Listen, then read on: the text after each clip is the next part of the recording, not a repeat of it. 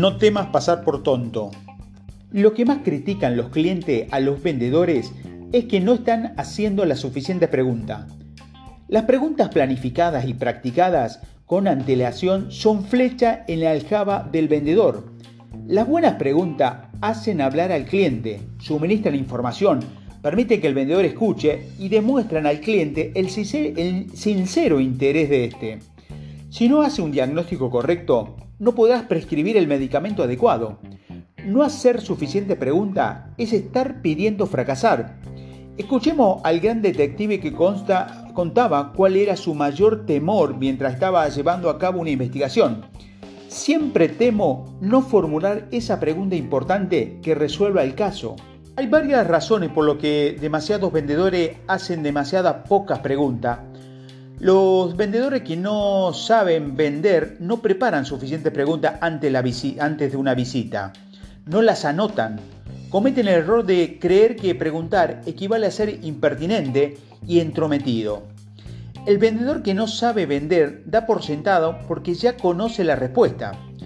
Algunos realmente las conocen, por eso es irrelevante. Y algunos vendedores temen que el preguntar hará que el cliente piense que no sabe lo que trae entre manos. Todas esas razones son equivocadas e inaceptables. A los clientes les encanta que le pregunten. A los clientes les encanta hablar. Los clientes se sienten más seguros con los vendedores que hacen preguntas, escucha y toman nota. Para el cliente preocupado que tiene una necesidad, no existen las preguntas tontas. Por eso debes atreverte a pasar por tonto. No des nada por sentado. Aunque ya sepa en qué consiste el problema, haz pregunta porque así el cliente sabrá que comprendes la situación. Año tras año, el primer vendedor de una compañía de adhesivos es un tipo al que se llama, se llama Colombo por el detective de la televisión. Era un triunfador. Tenía dos licenciaturas en ingeniería y había cursado un posgrado en ingeniería mecánica sabía cómo fabrican las cosas.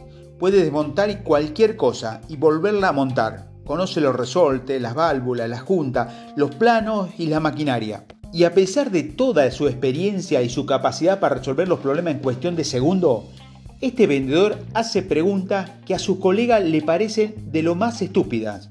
¿Cómo se fabrica esta pieza? ¿Por qué la hacen así? ¿Cómo montar el componente? ¿Por qué ponen ese remache ahí? ¿Cuánto le cuestan los remaches? Si pudiera eliminar un remache por conjunto utilizando un método menos caro, ¿eso le ahorraría dinero? ¿No? Si pudiera enseñarle una manera de montar el conjunto dejándolo tan seguro como ahora, pero con menos costo para usted, ¿le interesaría? Y así sucesivamente hasta que se hace la venta. Este triunfador hace la suficiente pregunta, estúpida, para llegar a ser el vendedor mejor pago de la compañía